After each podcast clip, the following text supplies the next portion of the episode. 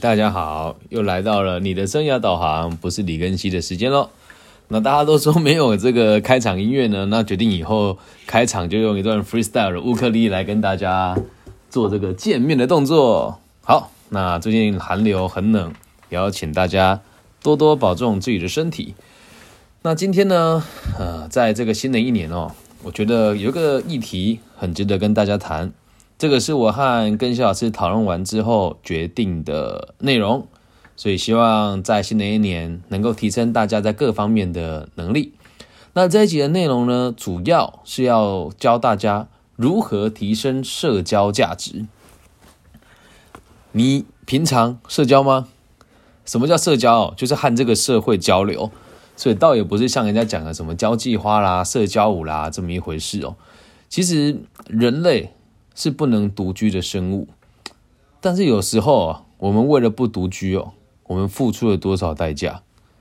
比如说，呃，和爸爸妈妈住在一起，和公婆住在一起，那住在一起是都或多或少都会有一些小小的争执嘛。那我觉得这个大家都算是小的，因为毕竟这些和你住在一起的人对你是很在意的。那我们再把范围放大一点来看啊，其实哦，很多时候我们都会讲说，哎，要跟大家。合群要一样，合群真的不是错误，但是很多时候呢，合群却会让我们变得更盲目。那什么叫群呢？这个群呢，就是大多数人。你要知道一件事情啊，你在一个环境里面，这里面的大多数人，就是我们所谓的合群的群。那要怎么样才能往更好的方向去发展呢？所以这时候呢，就需要提醒大家来提升自己的社交的价值方法哦。我们不是不合群，而是要能够和追求卓越与真实的人走在一起，和这一群人走在一起，这样子的合群呢，我觉得就会好很多。那要怎么样才能做到啊？讲了这么多，嗯，我们先从反面的方式来跟大家分享。首先呢。我们要先尽量减少以下这五种行为，也要尽量的去减少和有这五种行为的人往来，就会让你的社交的圈圈质感提升很多。讲起来很容易，做起来呢其实很难。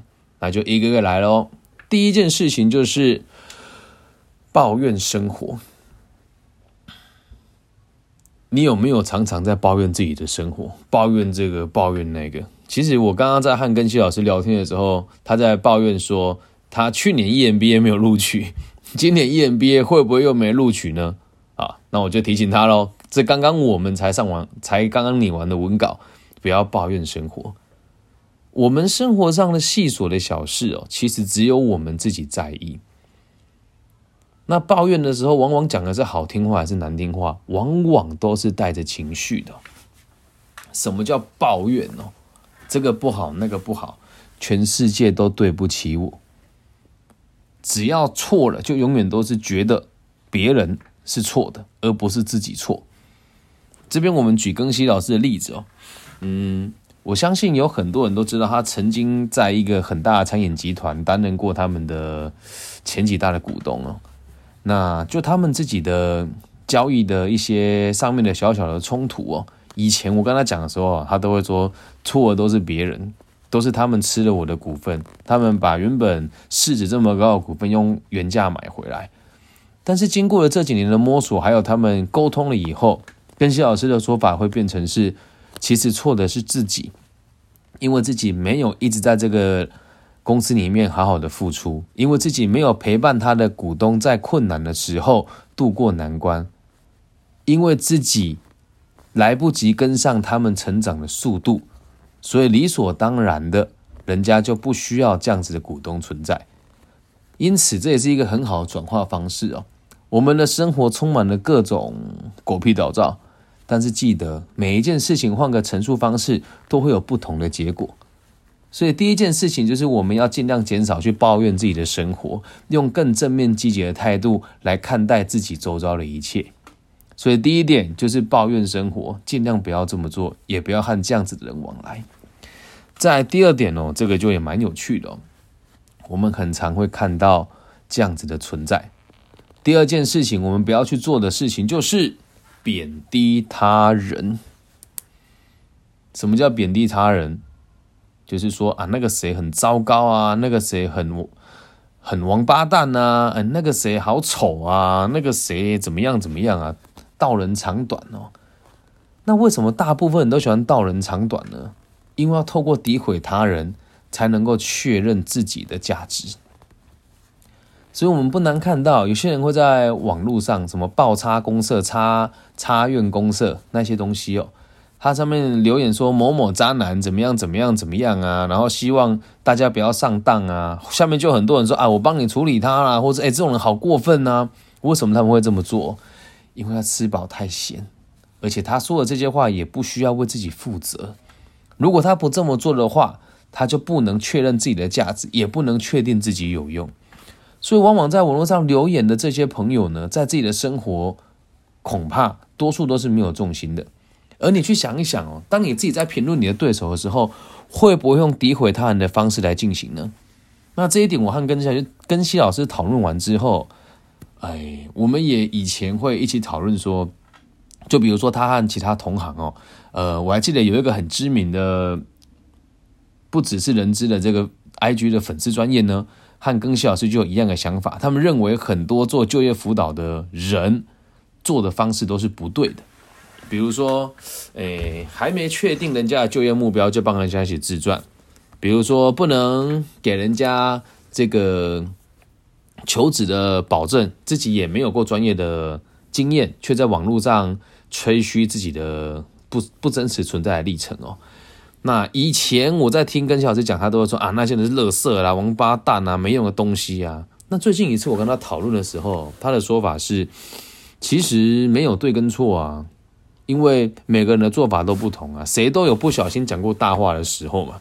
我相信你跟其他自己一定也有了，对吧？那这时候如果再说啊，那个谁很糟糕，没有必要啊。因为现在他他跟我说，跟小老师说，他现在不需要透过去诋毁别人来确认自己的价值。以前他会这么做的原因，是因为在这个领域自己还没有什么成就，还没有什么人知道他，所以当他在攻击别人的时候，他会看到别人好像会认同自己，但其实哦，不是这么一回事。当你在诋毁别人的同时哦，别人也在看着你诋毁别人。那一定有人会问哦。假设这件事情真的很糟糕，怎么办？你可以说我不认同，但是我也不觉得这样子做有什么不对，因为那是他个人的行为。如果是我自己，我肯定不会这么做。这样理解吗？所以要尽量降低贬低别人的这种言行，也要尽量与会去贬低别人的人为伍，明白吗？这是第二件事哦，再第三件事情哦，就是争论对错。我们常常在跟别人争论对跟错，有时候吵起架来哦，到最后都在争论谁对谁错，而不是在针对这个事情的本质。那为什么会争论对错呢？因为这件事情是很小的事。如果是很大的事情，我们要讨论就不是对跟错。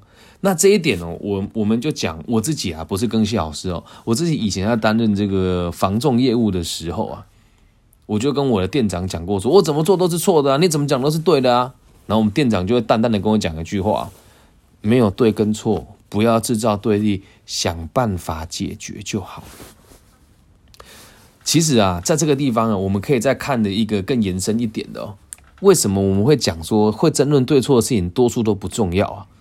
你会常常看到有一些公园的阿伯在给他给给他几把会打架会吵架，为什么啊？马英九是对的啊，蔡英文是对的，他们在争论对跟错，他们的生活已经没有确切的目标，需要透过这样子的争论来找到自己还存在的价值。所以，如果你是大学生的话，不妨去想一想啊，社团开会的时候，往往争执是不是都是为了个人认为的对跟错，而不是为了整件事情好呢？那至于这件事情哦，有机会呢，我觉得我们可以专访一下这个德国欧马的副总潘崇宇老师。他以前在东海大学就业呃的这个创业活动计划在担任社长的时候，带领的大家就真的是很少会争论对错，多数都是为了把事情做好。有机会再跟他邀请他来做一集专访哦。那记得第三件事情就是不要轻易的和别人争论对错。如果这件事情真的有是非的话，如果是小是小非，不需要去议论。那如果真的很严重的话，记得我们的角度是解决问题，而不是把对错争一个高低哦。在第四件事情哦，就是那一种拍朋友了。什么叫拍朋友啊？他再不好了，他先不好啊，给领金呐，这个叫做表示学习都是没有用的。当你在跟别人讲这些话的时候啊，别人一定会觉得说，那你是不是自己也很不积极，也很不上进？那你有没有听过别人说这些话？肯定有，从小到大这种朋友绝对没有少过。而他们人缘通常都不会太差的原因是，真的很认真的人其实也很少啊。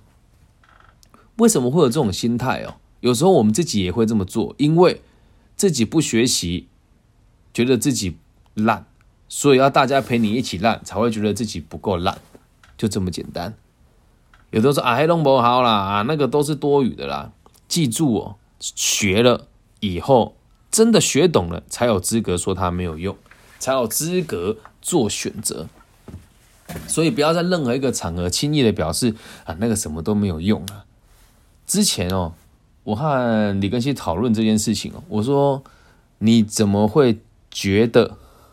念书没有用呢，然后就回答了。他说：“我现在蛮后悔自己讲这句话的，因为当我开始备课的时候，才发现书真的是很有用的。”我说：“那你以前为什么不觉得？”他说：“因为以前我没有很认真的在做这件事情啊。”随着他演讲场次的提升哦，还有一年一年看着他的族群有时候也也会重复，他就开始的努力学习。从那一次之后，他再也不会告诉他。的学生或是朋友啊，那个学习都是没有用的啊，那个什么都是糟糕的，不会。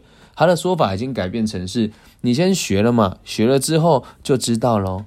用一个比较生活化的方向方的方式讲哦，如果你今天跟 A 男交往了，你跟 A 男分手，人家问你为什么，你可以讲出个所以然嘛，也很有说服力嘛。那如果你没有和 A 男交往过，你却跟别人讲啊，那 A 男怎样怎样怎样，有说服力吗？没有啊。所以记得学习是最基础的，所以不要轻易的跟别人说学习都是没有用的，也不要轻易的跟这样子的人在一起。那再来呢是最后一点哦，第五点哦，其实第五点我们也常常也不能这么说嘞，我们会看到这样子的人，但是又端看于你自己的生活的形态在于什么地方。好，第五点就是习惯自暴自弃的人。什么叫自暴自弃哦？对生活不抱希望，我很烂，我希望你跟我一样烂就好了。那这一点其实很可怕哦。你会发现，现在很多人聚餐的时候在讲小确幸，都是在抱怨自己的老板、自己的家庭，甚至是自己的老公跟老婆。某种程度上，这个都叫做自暴自弃啊，都是别人的错啦，我都没有错啦，对啊，反正我就这样子啊，这样子就好啊。从人的生活习惯来看哦，如果啊走到自暴自弃这个阶段呢，过程通常是这样：第一个阶段，现在讲的这个内容呢，是李根旭老师在这个《被讨厌的勇气》的下册里面的一个部分哦。人为什么会自暴自弃的说明哦？第一个阶段是正常的，我们为了追求社会的认同；第二个阶段是我努力了还得不到认同的话呢，我就会开始调皮捣蛋。用一些奇怪的方式来吸引人家注意，比如说在课堂上放屁啦、开红腔啦，在第三个阶段呢，就会去证明自己是，哎，做出一些更 over 的举动，比如说打架啦、抽烟呐，去吸引人家、吸引别人的注意嘛。再到第四个阶段的时候，他就会开始哦跟你唱反调，你越要他干嘛，你就越他就越不干嘛。